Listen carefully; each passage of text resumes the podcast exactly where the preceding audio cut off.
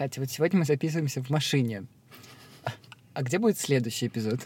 Страшно подумать, хотелось бы мне, конечно, сказать. Но, знаешь, карантин вносит интересные вообще последствия в жизнь. Может, в лесу, может, в КПЗ, может, на параде.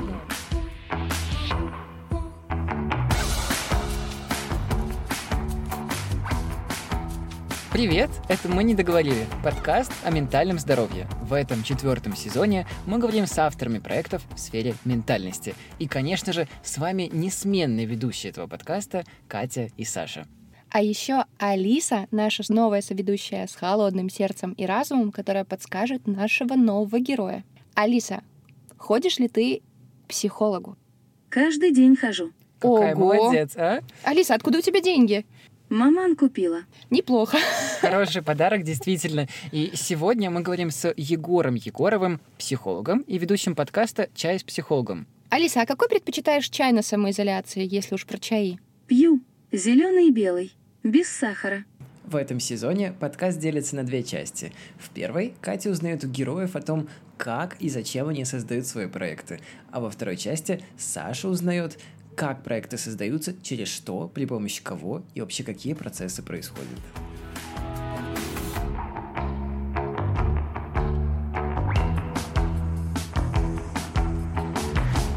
Смотри, у тебя же был день рождения недавно, 36.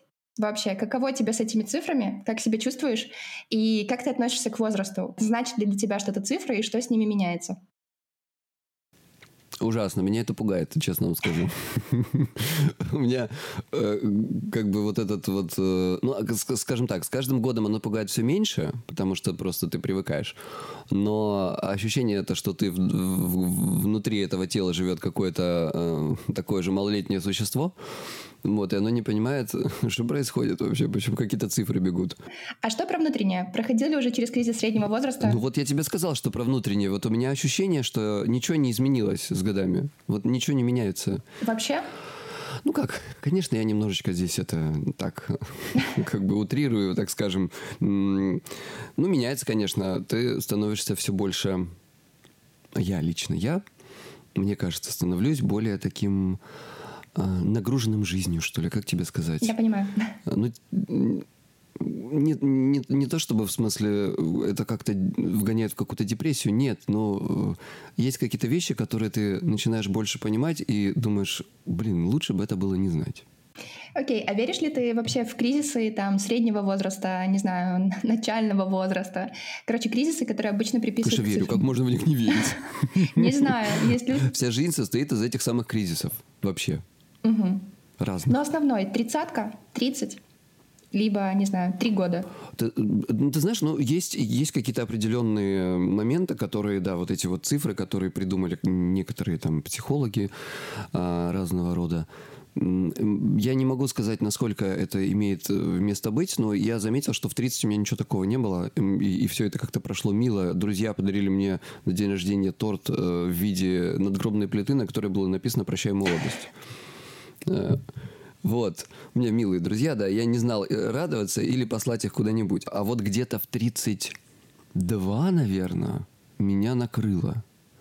Но у меня было ощущение, что это скорее, знаете, из-за эм, каких-то исканий эм, своего дела жизни, нежели от э, вопроса возраста. Хотя это, наверное, связано. Смотри, как раз про дело жизни, э, и переходя ко второму вопросу, как ты вообще пришел к психологии и к терапевтической практике? Это было параллельно вообще. Поскольку я до сих пор занимаюсь эм, несколькими разными вещами параллельно. В общем, короче, я полжизни работал на телевидении и радио. Вот откуда голос. Ага.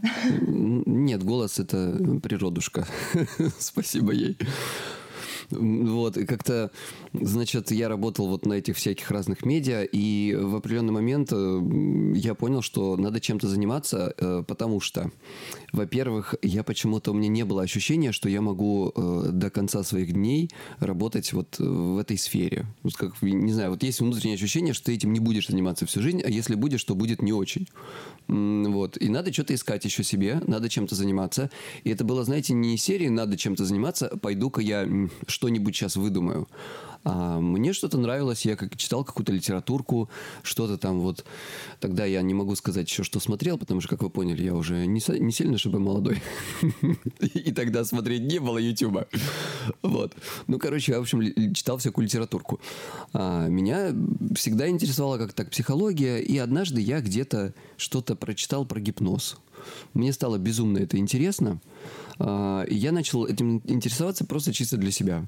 А потом через какое-то время э, в нашу страну приехала моя учитель, э, дочь Милтона Эриксона, Бетти Элис Эриксон. Я понял, что мне надо бросать все и лететь в Москву. Вот срочно к ней. Вот, я так и сделал. Мне это безумно понравилось. Я начал дальше в этом деле развиваться, читать какие-то жуткие книжки, которые там у НЛПистов были. Они всегда у них очень сложные, насыщенные терминами, а потом выяснилось, что это вообще чушь все и бессмысленность. ну, короче, вот. Потом я зачем-то получил еще сертификацию по НЛП. Э, в процессе этого я понял, что это не работает, и надо это бросать, но уже столько денег вложено. надо получить корочку, подумал я. Вот. Ну вот как-то вот так вот я начал заниматься психотерапией э, параллельно потом... Э, то есть я параллельно работал, и параллельно э, все это изучал. Потом в определенный момент я решил, что э, все хорошо, я уже сильный, и надо делать, вот надо заниматься психотерапией. Я начал принимать людей. Поначалу, конечно, было довольно стрёмненько, но, в общем, э, как-то пошло-пошло и ок. Помоги мне сейчас сформулировать правильно. У тебя какой-то очень даже подход звучит как-то по-другому, то есть это не когнитивно-поведенческая терапия, это не психоанализ. Э, можешь правильно озвучить, как, как это вообще правильно представить? Это называется краткосрочная стратегическая терапия. Что это? Ну, в России она действительно малоизвестна. Она действительно похожа на, когнитивно, на когнитивно-поведенческую, и у нее есть определенные э, схожести очень х- в хорошем смысле. В общем-то, когнитивно-поведенческую терапию я точно так же уважаю. Э, смысл заключается в том, что в отличие от когнитивно-поведенческой терапии, э, которая у нас также, вот как у КПТ у нас, например, есть э, детально разработанные протоколы на практически все расстройства. Э, то есть это позволяет нам работать с расстройствами очень похоже на медицину когда к тебе приходит какой-то человек, и нет никакой необходимости, во-первых, копаться в его прошлом, во-вторых, нам мы точно знаем, что с этим человеком делать, и вне зависимости от того, а, готов он, как говорят э, специалисты других э, э, школ, не готов он к изменениям. Эти изменения все равно настанут, если он будет делать наши задания. А, я этого всегда очень искал и очень хотел. То есть вывод такой.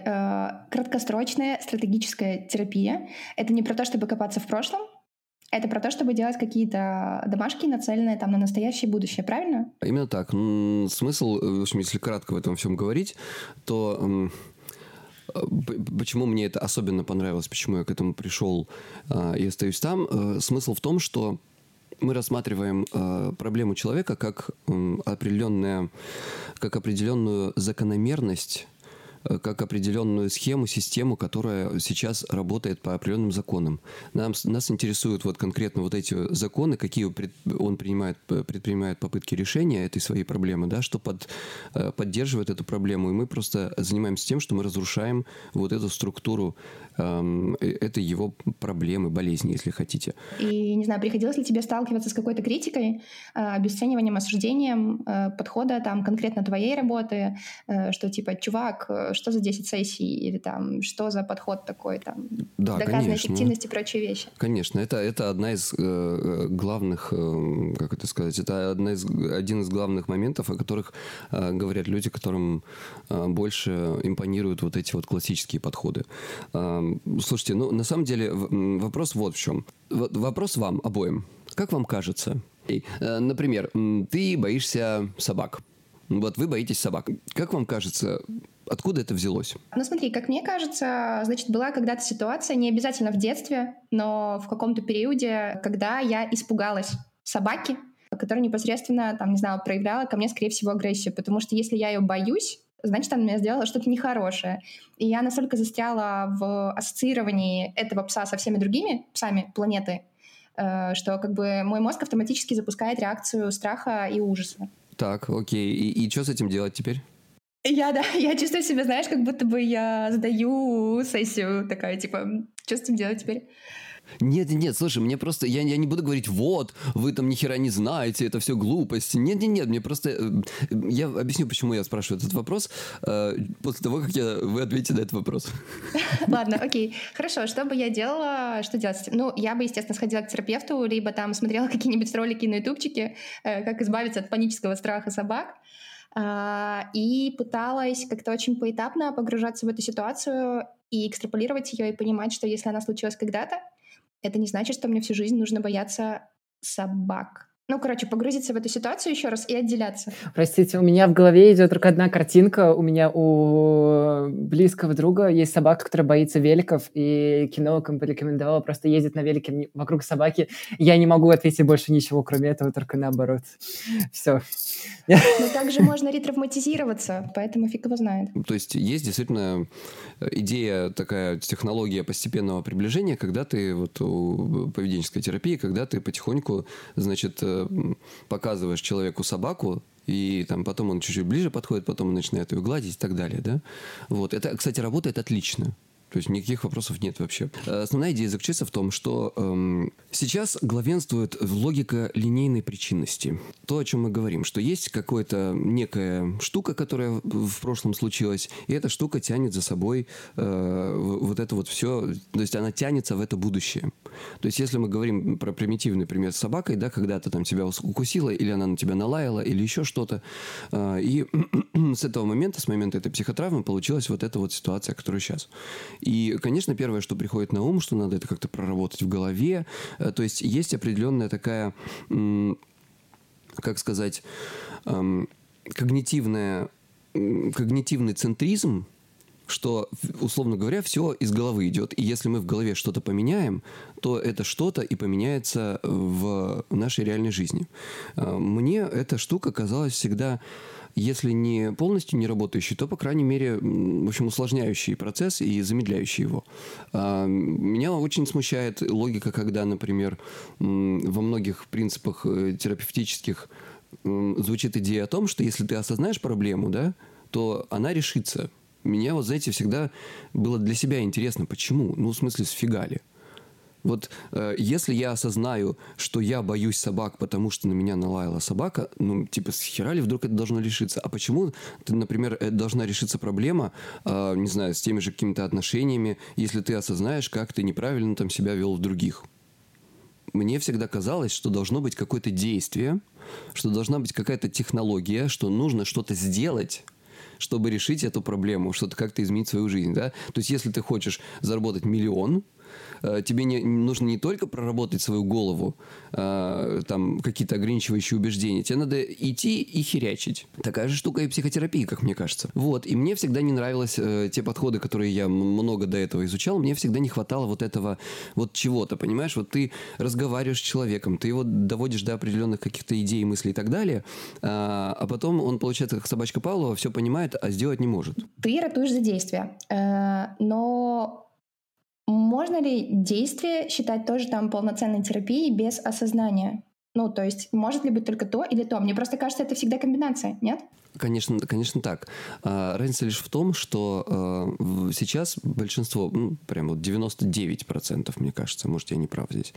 А, ну, короче, большинство подходов идет из того, что нужно сначала осознать, а потом что-то начать делать. У нас все наоборот. Ты сначала делаешь, потом осознаешь ты осознаешь уже автоматически. Ты осознаешь не потому, что ты как бы к этому шел, а потому что у тебя, тебе все стало понятно.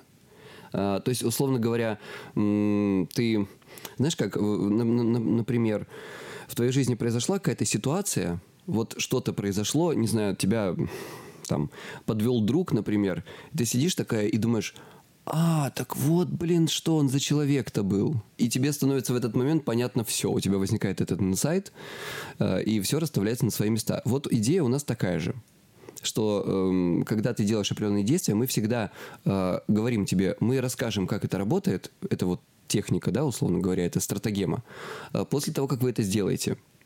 И часто люди на следующий сеанс просто приходят, и они э, уже не требуется им ничего рассказывать, потому что они все сами поняли. А если требуется, мы рассказываем. Э, то есть смысл в том, что мы хотим э, сделать, мы делаем так, чтобы человек пережил так называемый эмоционально корректирующий опыт. Когда ты не давишь на человека, а позволяешь ему самому как бы исследовательски подойти к своей проблеме, это вызывает довольно интересную реакцию. И они сами удивляются. И вот тот момент удивления, момент эмоционально корректирующего опыта, когда этот человек сам в шоке от того, что произошло, а, и значит, нифига себе я могу, значит, я все-таки смелый, он меняет уже в голове все. Так, хорошо, спасибо за пример, э, но есть комментарий, но, наверное, пока все равно подойду ближе к тебе. Ты в одном из своих подкастов, часть психологом, э, рассказывал про свой опыт панических атак, э, вот, и как вообще переживал, и потом говорил, что с ними делать. Слушай, обычно э, такой опыт, он как-то очень меняет. Был ли он для тебя, э, не знаю, каким-то важным в том плане, что вот после этого ты понял, что ты хочешь больше копать в себя или там помогать другим людям, либо ты просто что-то переосознал? А, слушай, ты знаешь, мне в этом плане довольно-таки повезло, потому что у меня этот опыт был уже после того, когда, как, как я, как бы, то есть я начал заниматься психотерапией сильно после этого опыта, и это было никак не связано. То есть у меня, если ты об этом, то у меня занятие психотерапией и вообще интерес к психологии никогда не был от того, что у меня какие-то проблемы. Хотя у меня этих проблем было на самом деле дофига. Короче, те проблемы, которые у меня были, они все пофиксились, но это не было знаешь, как я пойду заниматься психотерапией, чтобы пофиксить свою проблему. Э, это происходило как-то само по себе параллельно, и для меня удивительно э, в некотором смысле, то есть вот я с той же Бетти Элис Эриксон, э, когда учился, эм, она, я вот сам напросился, значит, к ней на сеанс, на, на как это на групповой перед перед людьми. И мне казалось что это помогло но на самом деле как мне кажется это помогло только отчасти. То есть у меня не было такого что утром я проснулся и такой офигеть я излечен вот, ну нет, как-то как вот все само произошло, потом я нашел еще некоторые технологии и сам как-то вот никогда не занимаясь самолечением, как-то вот самоизлечился. Такой приятный бонус. Мне просто было интересно. Я всегда хотел заниматься этим, потому что мне интересно. Мне интересно, как работает психика. А, а как ты начал делать подкасты? Потому что, смотри, у тебя есть подкаст твой личный, и есть подкаст, подкаст в коллаборации с Кристиной Вазовской «К тебе или ко мне» про секс. А, то есть что тебе это дает? И как тебе кажется, ты сам меняешься в процессе там ведения этих проектов? На что натыкаешься, не знаю, с чем сталкиваешься, как тебе там, я не знаю, комментарии про токсичность, например, знаю, что вы там отдельный выпуск про это будете писать, и что для тебя токсичность? Ну, во-первых, у меня есть определенная идея касаемо... Давай про чай сначала mm-hmm, поговорим, давай. да? Зачем я вообще начал делать подкасты? Ну, во-первых, эм, мне всегда интересовал именно эм, аудиорежим, поскольку у меня была какая в детстве мечта, я хотел работать на радио. Привет. Вот, потом она сбылась, да, вот, понимаешь, да? Потом она сбылась, и, в общем, я понял, что все не так радужно. Ну, как всегда в, де- в детских мечтах, не все так радужно, и ты такой, а, ну, было здорово, и теоретически, если бы э, все было так, как у меня в мечтах, и за это платили столько, сколько у меня в мечтах, тогда бы я этим занимался. Вот. Поэтому я вот как-то перестал этим заниматься. Э, я могу, кстати, что, что важно, меня психотерапия до сих пор не кормит. Ну, в смысле того, что это уже Сашины вопросы угу. пойдут, наверное, да? Э, это не основной мой заработок. Это, кстати, одна из тех вещей, которые, которые я считаю своим преимуществом, поскольку, в отличие от многих своих коллег, у меня нет необходимости делать какие-то действия, движения, чтобы развести человека на большие суммы. То есть меня вообще не особо интересует вопрос финансов, потому что я довольно обеспеченный в этом смысле человек. Мне, я это чисто вот для души делаю, ребят. И точно так же и, и подкасты это было для души. Раз. И второй момент. Мне хотелось сказать свое слово. Потому что мне безумно не нравится, что сейчас происходит э, с отечественной психотерапией и психологией. Меня повергает это в истинный шок. Э, я, к сожалению, очень недоволен той ситуацией, особенно касаемо людей, которые являются вот знаете, как сказать, лицом психотерапии просто в силу того, что они безумно известны. Я хотите приведу вам два очень милых и забавных примера.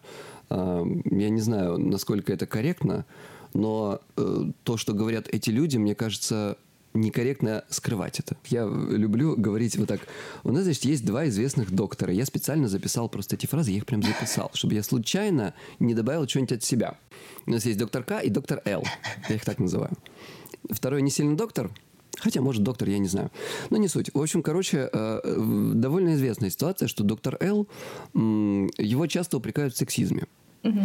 Знаете, сказать, что доктор Л сексизм, сексист, это вообще ничего не сказать, как мне кажется.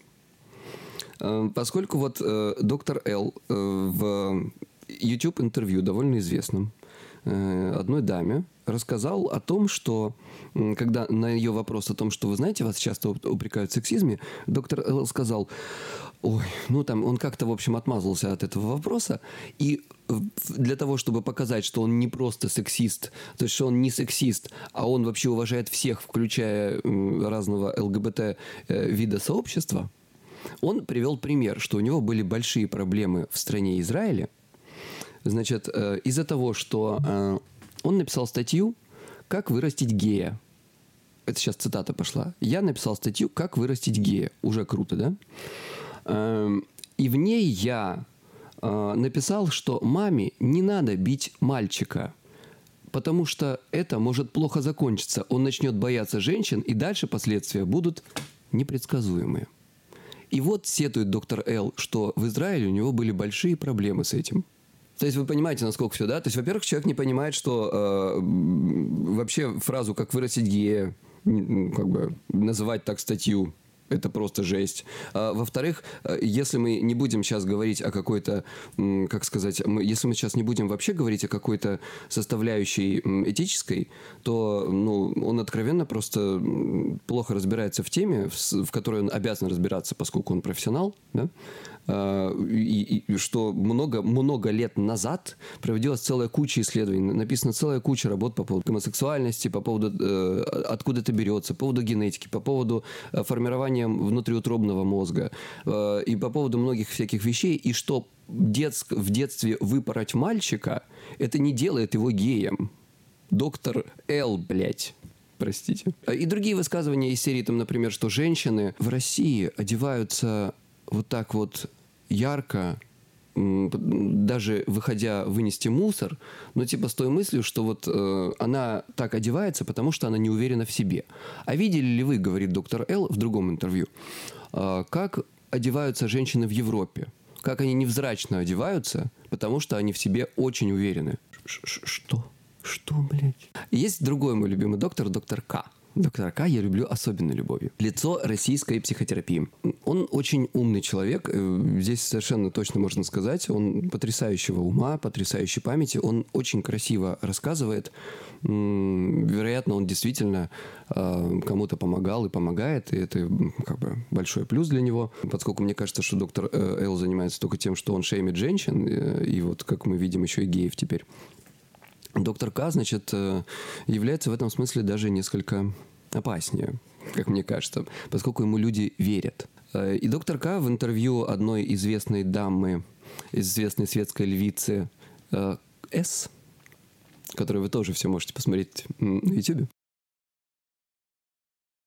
Известная светская львица С спрашивает у доктора К. Скажите, доктор, а вы хорошо разбираетесь э, в пищевом поведении, вот этих всех вещах? А, на что доктор... Сейчас, где это у меня тут? Мне кажется, у Егора там диссертация небольшая на листиках, как возненавидеть доктора К. Да мемуары, просто не бери больше. Ну, знаешь, как бы то здесь просто очень, это очень опасно. Вообще, на самом деле, в принципе, многие специалисты не, не хотят говорить плохо о, друг, о своих коллегах, а я считаю, что если коллега твой эм, делает что-то антисоциальное и античеловечное, об этом нужно говорить. Ну, ну, как бы это некрасиво, если ты, получается, ты такой же, как он.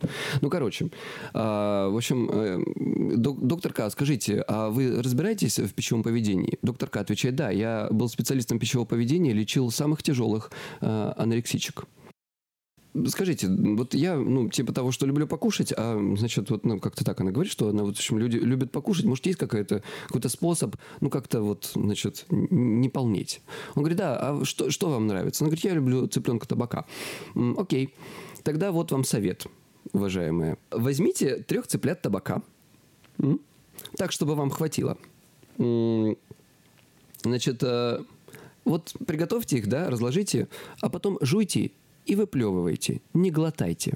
Э, я понимаю, что все такие, ну, многие подумали, а что такого-то? Ну, неплохой способ. Способ-то, конечно, неплохой, только он называется в зарубежной психотерапии Chew and Spit и является тяжелейшим расстройством. Тяжелейшим расстройством пищевого поведения. Chew and Spit э, – это штука, которой э, занимается 34% людей с пищевыми расстройствами, тяжелыми, как булимия, анорексия. И это расстройство является э, дверями, как бы сказать, воротами вот в эти тяжел... более тяжелые расстройства. Возвращаемся в наш прямой эфир. Спасибо большое, Катерина. Скажи, не боишься ли ты, что через какое-то время, вот смотри, у тебя два подкаста, тоже достаточно там медийный, популярный там в каких-то кругах, да, э, что там, не знаю, проходит условно 15 лет, и какое-то новое поколение терапевтов разбирает тебя, э, и говорит, что типа те вещи, которые ты говоришь там в подкасте, э, и уже пишут такие комменты, что типа ему там самому нужно сходить к психологу или какие-то такие вот штуки. Как понимать вот эту грань между, не знаю, хорошим профессионалом и вот, как ты говоришь, человеком, которого, ну там, не знаю, нужно бояться, грубо говоря? Угу. Ну смотри, это интересный, хороший вопрос, и мы часто тоже обсуждаем с Кристиной, в том числе про эту штуку. Вопрос в том, что если мы обсуждаем человека, который говорил что-то 15 лет назад, 10 лет назад, да, то нередко стандарты меняются, нередко социальное поле меняется. Ну, в общем, довольно странно упрекать человека за его слова, которые были сказаны давно. Хотя, в принципе, если это была какая-то жуткая дичь, то можно и предъявить. А если человек адекватный, то он извинится, я так считаю. И скажет, что он был неправ, если он это понимает. А, ну, то есть есть какой-то диалог, да? А, другой вопрос, когда это то, что он говорит прямо сейчас. То есть можно поспорить, почему нет. Что касается комментариев по, по поводу того, что кому-то нужно сходить к психологу, ну, во-первых, надо, надо понимать, что у разных людей и у разных психотерапевтических школ есть разные понятия о норме. В моей психотерапевтической школе, так скажем, хотя она даже не школа, в ней понятия нормы нет вообще есть э, понятие того, что является, э, как бы сказать, то есть у нас нет понятия правильно или неправильно, есть понятие, э, условно говоря, какой-то результативности и э, понятие экологичности, вот так, наверное, скажем. Есть определенные вещи, которые люди ассоциируют с психологами. Это то, с чем я э, с помощью своего подкаста стараюсь как-то бороться. Поскольку я не зарабатываю на психотерапии, э, это не является моим единственным доходом, да, то у меня нет необходимости перед кем-то заискивать. Я считаю, что Психолог должен быть настоящим человеком, со своими проблемами, со своими какими-то, даже, может быть, не знаю, там, пороками, если хотите. Просто потому, что это честно.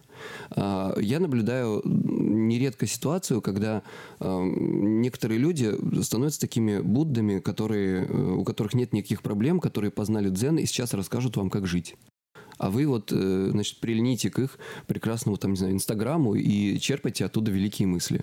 Я обычный человек. Я в своем подкасте матюкаюсь. Ну, как бы Кому не нравится, это вызывает, конечно, явное такое отторжение. Я бывает, что могу и на сессии матюкнуться, но это никогда не идет на человека, это как бы просто общение двух людей, это обиходные какие-то фразы. Я очень нежно отношусь к своим э, клиентам, никогда в жизни ни от кого э, вы нигде не услышите, что я там, не знаю, как-то некрасиво поступил или еще что-то вот такое. А, вот, поэтому я просто за честность человека и специалиста по отношению э, к своим потенциальным э, клиентам. Смотри, Егор, я хотела спросить, что для тебя токсичность все-таки? Э, ты там отвечал про то, что, да, когда тебе пишут такие комментарии, ты пояснил, что там в твоем подходе вообще нет нормы. Считаешь ли ты там, не знаю, себя токсичным или когда ты называешь других людей токсичными? Про что это для тебя? Что такое быть токсичным? Мне очень вообще не нравится это слово, этот термин. Он меня, надо сказать, раздражает. Не потому, что мне пишут, что я токсичный, а так часто пишут. Есть определенная такая тема, знаешь, когда ты вот э, находишь чувака, который, ну, условно говоря, вот сидит Егор, да? Пишем мы Егору, что Егор токсичный. А, если ты первый Егору написал, что он токсичный, то он тебе уже не может ответить, что на самом деле ни хера нет, а токсичный ты. Потому что если ты скажешь, что токсичный, э, то есть если Егор ответит тебе, что токсичный ты, э, то тогда это будет что-нибудь из серии, э, как это называется, другое модное слово. Вчера весь вечер про это говорили, и я сейчас это забыл. Абьюзивный? А, нет, то есть тебе говорят, что ты токсичный. А, ты говоришь, что э, это не я токсичный, но это вы просто понимаете, у вас очень низкий порог срабатывания вашей угу. обидности, да, вот обиды а тебе говорят, что ты, короче, на людей наговариваешь, что ты, э, естественно, токсичный, и вот в этом и заключается твоя токсичность, понимаешь?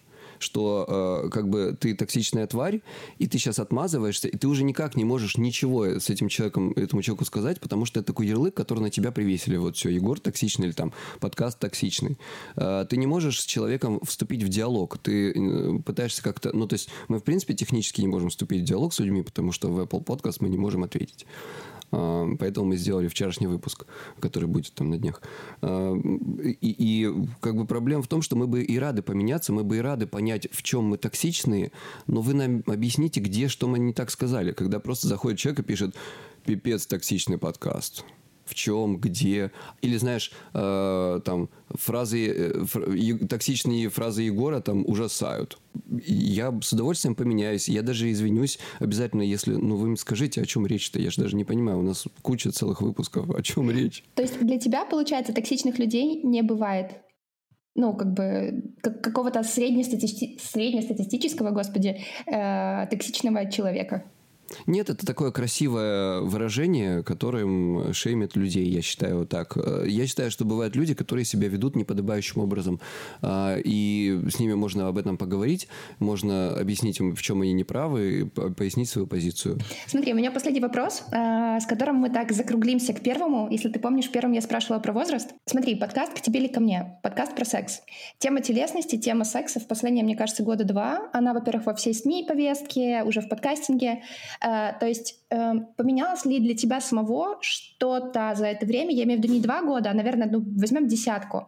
Там, например, когда ты молод, там поджар, ну, то есть ты молод и сейчас, я не шеймлю. Э, там, да, у тебя есть какие-то там представления о том, как у тебя должно выглядеть тело. И теперь, когда ты уже супер прокачан, ты терапевт, ты понимаешь, что там, да, там сексуальности, какие-то прочие вещи, там больше голова, чем тело, но тело тоже. Как ты сам видоизменялся в плане, там, не знаю, секса? Тяжело вздохнул и вышел из чата. А, значит, э, касаемо секса и моих каких-то изменений, связанных с сексом. Никаких изменений особых не было а, в связи с э, подкастом «К тебе или ко мне», поскольку этот подкаст не является сколько-либо терапевтическим, а, и какие-то советы мы в нем не даем никогда. Если даем, то это как-то так в шутку или несерьезно, или мы подписываемся о том, что мы в этом ничего не понимаем. Это подкаст, в котором два друга условно разговаривают на тему секса и спорят. И, и нам часто, ну, нам нередко прилетает за то, что э, люди хотят, чтобы мы говорили какие-то, э, давали какие-то советы. Люди хотят, чтобы мы были более образовательные. Люди хотят да, э, слышать, э, что мы соответствуем каким-то определенным стандартам, э, но это вообще не про то. То есть у нас развлекательный подкаст про секс. Э, это не образовательная штука. Вот у меня чай с психологом – это подкаст про расстройство и психотерапию. Э, там я, если и шучу, то это все сдержано, это все по делу, и это все в рамках, э, ну, как определенной структуры. Э, в подкасте же «К тебе или ко мне» никто никаких советов не дает, мы просто общаемся.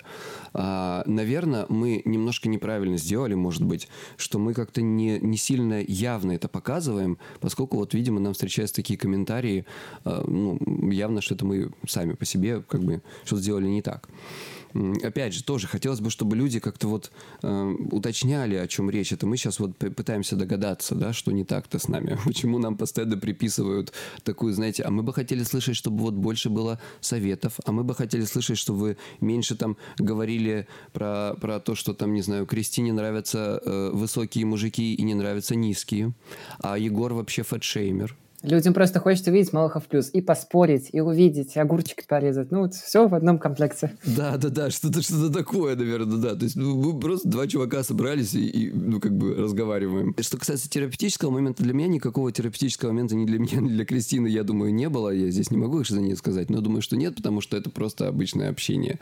А, вот. Что касается секса в принципе, и каких-либо советов. Но если э, есть специальная программа, есть специальный подкаст, который занимается тем, что он дает эти советы, э, то это было бы замечательно, потому что сейчас такого очень мало. И я за то, чтобы максимально возникали э, такие проекты, которые будут просвещать в плане секса. Но в России сейчас с этим, как вы знаете, очень большая проблема, потому что я, например, лично очень люблю и уважаю всех ЛГБТ плюс и Q, и вот всех-всех-всех разных людей. И я полностью за diversity и так далее, но сказать, не дай бог сейчас кому-то, какой-нибудь ребенок послушает этот ребенок, которому нет 18 лет, послушает этот подкаст, пересадят всех.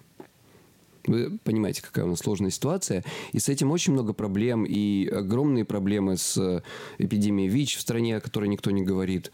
Это все ужасает на самом деле. И это все, конечно же, имеет свои корни в необразованности в плане секса.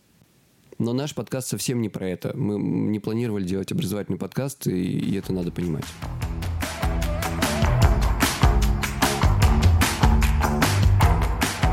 В этом сезоне мы делим подкаст на две части. В первой Катя узнает про то, как ты живешь, что чувствуешь и зачем все это делаешь, а во второй части мы узнаем э, через меня, как ты это делаешь, э, как это получается, как это не получается. Поэтому э, сейчас мы с тобой разберемся, чтобы можно было взять э, твои ответы как конструктор Лего и сложить что-то для себя похожее и получить полезные штуки. Расскажи, пожалуйста, какую функцию, роль э, выполняет твой подкаст, мы говорим как сейчас про чай конкретно, в наверное, твоей работе, жизни как э, психолога?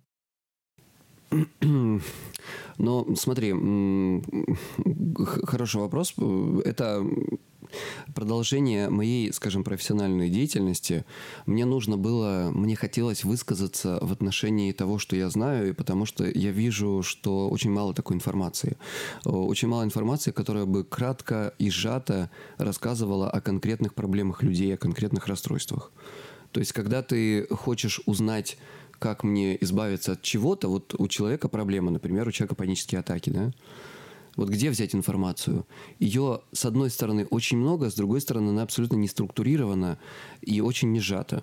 То есть обычному человеку нужно, как бы, я не, здесь не выступаю как медиа, которая бы, наверное, знаешь, там, я не Википедия, короче, вам нифига. Вот. Но все, что я могу сделать от себя, это я могу собрать информацию, которой я доверяю, в том числе э, я всегда использую какие-то международные классификаторы медицинские, да, и так далее. Я отвечаю за информацию, о которой я говорю э, буквально ссылками, поэтому написание чая с психологом какого-нибудь 10-15 минутного, у меня на это уходит двое суток. Вот не, не в смысле дня, а суток. Вот, я каждый раз как диссертацию пишу. Знаете, как меня это замучило, если честно? Все-таки я не зря говорил про мемуары, походу они все-таки появятся к концу выхода подкаста. Не, не появятся. Я слишком ленивый и слишком как скромный в этом смысле человек. Я не думаю, что э, какой-то там непонятный Егор, лысый из Кубани, кому-то в этом смысле может быть интересен. Хорошо, слушай, а если рассматривать э, все-таки подкаст как э, тот или иной метод привлечения клиентов, ты работаешь в твоем случае или нет? Лиды есть, клиенты приходят через подкаст, или это все для души? Это все для души в основном, там не, немного клиентов оттуда приходило. Э, мне, блин, не поверите, мне больше клиентов приходило к тебе или ко мне. А если говорить про подкаст, как все-таки вот такую серьезную штуку, вот ты уже говорил про двое суток, но сколько ты в целом тратишь времени и на что она уходит в основном, а если мы говорим про чай? Про чай. Большая часть времени уходит на подбор информации. Я очень внимательно отношусь к источникам. А, я часто перевожу что-то с английского языка, потому что в Рунете все плохо там только вот эти вот всякие кармы, э, разложение карт и прочее. И это все называется психологией. Привет. Поэтому я делаю подкаст «Чай с психологом». Там такого нет. И понимаете, я такой человек, который как бы, ну, считает научный метод в этом смысле важным и главным. И меня, мне очень грустно, что люди покупают ацилококцинум за 1400 рублей. Понимаете? Кусочки сахара в аптеке. Хорошо, а на что ты еще тратишь время? Чтобы собрать все-таки полную картинку? Не знаю, ты сколько ты редактируешь, пишешь, все дела? Или ты вот собрал, все остальное как само докатилось, и ты даже не заметил этого? А, ну смотри, я собрал, короче, в общем, я сначала, я сейчас начал писать уже полностью все, потому что раньше я пытался это как-то говорить своими словами, но это тяжело монтировать. Я пытаюсь, естественно, адаптировать это, чтобы максимально понятно было людям, поэтому я сначала собираю такую э, научную информацию, потом я ее перерабатываю своими словами, потом я веду запись. Запись занимает в среднем, ну, немного занимает запись, где-то там максимум час-два. Э, это если я там что-то прям совсем уже. Монтаж занимает э, побольше времени, конечно, но не так, как тебе или ко мне, который тоже монтирую я. Вот. Да, да, да, да. Мне перекрестили экран, чтобы вы понимали. Хорошо, а сколько вот выходит вот один выпуск? Это двое суток или бывает хуже или лучше? Или это вот всегда так страшно? Ну, где-то где примерно так в среднем. Бывает хуже, бывает лучше. Очень зависит от загруженности. Я не всегда успеваю просто э, чаем заниматься. Я себя за это ругаю, потому что, ну, в общем, короче, периодич, с периодичностью у чая последнее время не очень. У меня времени немножко не хватает. Он сейчас раз в неделю выходит. Хорошо. Э, мы собрали чай, записали, выложили, все классно. А как ты его продвигаешь? Есть что-то, кроме к тебе или ко мне? Ну, засчитываем это все-таки за продвижение. Или ты что-то еще делаешь? Ну, условно можно сказать. Я, я там упоминаю чай, но к тебе или ко мне... Ну, хотя, действительно, да, прослушивания бывают. Слушай, чай глобально, вот заниматься продвижением, поскольку, опять же, это не коммерческий мой проект, у меня нет какой-то идеи за счет этого, там, не знаю, обогатиться или стать известным. Ответ на твой вопрос. Э, особо продвижением прямо я не занимаюсь. Из каких-то способов я пару раз э, заказывал, э, ну, делал таргет в Инстаграме. Нет, в Инстаграме не делал, ВКонтакте. Мне просто было интересно, как эта фигня работает. Я думаю, что я, мягко говоря, не профессионал в этом чуть-чуть.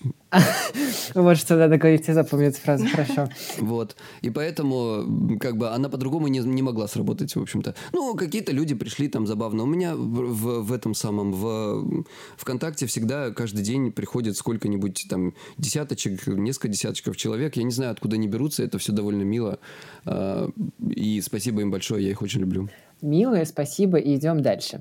А, хорошо, если говорить про твоих коллег по цеху, э, психологов, психотерапевтов, других людей, которые занимаются вопросом ментального здоровья, ты можешь им порекомендовать э, подкаст как метод привлечения клиентов? Я слышу то, что это звучит не очень, э, уже потому что, потому как у тебя это получается, но вдруг тебе кажется, что это очень перспективно и очень надо. Или все-таки нам всем нужно в Инстаграм и постить фотографии себя? Ты знаешь, сейчас, наверное, нет но подкастинг настолько развивается сейчас, и это все настолько перспективно. Ты знаешь, мне кажется, что это вот подкаст, э, подкасты, мне кажется, заменят радио, как YouTube заменил телевидение. И э, у меня есть ощущение, что это как YouTube, вот сейчас подкастинг как YouTube в начале своего развития, когда э, рекламодатели побаивались туда идти, потому что, господи, что это за фигня, я вообще не понимаю, как это работает, как, как, где статистику брать, а где статистику брать не знает почти никто нормальную. В подкастинге сейчас с этим большие проблемы. Ну, в общем, короче, это потихоньку сейчас как-то все обживается. И вот если человек э, хочет делать какой-то, знаете, вот первые ютуберы были такие. Вот если ты, короче, выживешь вот в это вот... Ты озолотишься. Да, то, наверное, ты озолотишься. А пока что здесь денег нет, и, и все грустно. Ну как, не грустно, а все весело, но это такое малое количество людей. Хорошо. А если мы берем тех, кто вот только начинает, мы только что про них говорили, ты можешь дать пару советов тем, кто только начинает? Чего делать надо, а чего делать не надо? Ну, у нас у всех есть точно вещи, которые мы знаем, что делать не ты имеешь в виду в плане подкастов? В плане подкастов, да. Эм, чего делать надо? Надо делать подкасты любые, какие угодно. Сейчас все открыто, и э, все хотят слушать чего-то нового. В общем, это пространство, оно офигенное, его надо обживать. А, здесь люди более добрые, вообще аудитория, чем в отличие, например, от YouTube. Еще 20 минут назад говорили про отзывы, на которые нельзя ответить, где вы гады противные. Что да, вы именно говорите? так. Ну, ты, ты понимаешь, что, опять же, мы говорим про какие отзывы. Вот открой, например, статью, этот, наш, этот, к тебе или ко мне, или часть с психологом. А, ну, когда у тебя там, условно, там 400 отзывов пятерок, а, и там но к тебе или ко мне сейчас уже двоек побольше стало. Это все равно несоизмеримые вопросы. У чая с психологом, э, там, я не помню, что-то 90, по-моему, отзывов, и негативных из них там, там 5. Но мы без обид, если у нас э, был период, когда мы выходили, ну вот только условно на нашем ближайшем рынке, первые эпизоды, все дела, потом нас куда-то закинули и начали расти прослушивания, и мы сразу видели, когда мы попали в Россию. Это первые двойки, единицы, и э, вообще вас слушать невозможно. Токсичные, отвратительные, страшные люди. Мы поняли, ура, мы на правильном пути. Да, слушай, ну у нас то же самое было, как с себе или ко мне, как только ты э, попадаешь в какие-то топы, ну мы про Россию говорим, да, тебя начинают поливать говном, вот прям максимально. То есть до этого нам написали, боже, ребят, вы такие милые, так хорошо, такой супер проект. Как только мы стали номер один в Apple, токсичный пипец, что, боже мой, этот вот этот вот жироненавистник, это вот баба, которая там постоянно понтуется. Ну, Вот такое нам пишут, да. Ты уже упоминал то, что ни подкаст, ни психология тебя не кормит. А что тебя кормит? Э, ну, я, у меня есть как некоторая деятельность, я не буду сильно особо, мне не сильно интересно это рассказывать, но, в общем, у меня есть некоторая деятельность, связанная с, э, скажем, медиа-рекламой, которая меня, в общем, хорошо кормит. И поэтому э, подкасты для меня это для души, и психотерапия для меня это для души. Вот.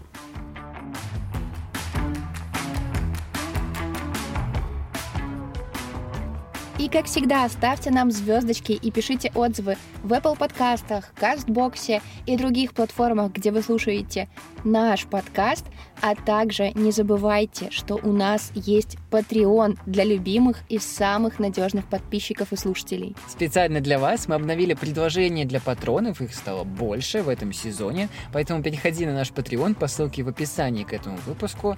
Ждем тебя там. Первые птички для наших преданных подписчиков вылетят уже в этот вторник белпочтой. И не забывайте то, что специально для вас у нас есть волшебный промокод на 300 рублей скидки на покупку Алисы в виде Яндекс станции мини на маркетплейсе Беру.ру. Промокод не договорил, действует до конца августа, вся информация есть еще и в описании к этому выпуску. Потому что с кем-то еще говорить, Катя, на вот самоизоляции. Только вот про ЧАИ, психологов и в режим болталки с Алисой говорить.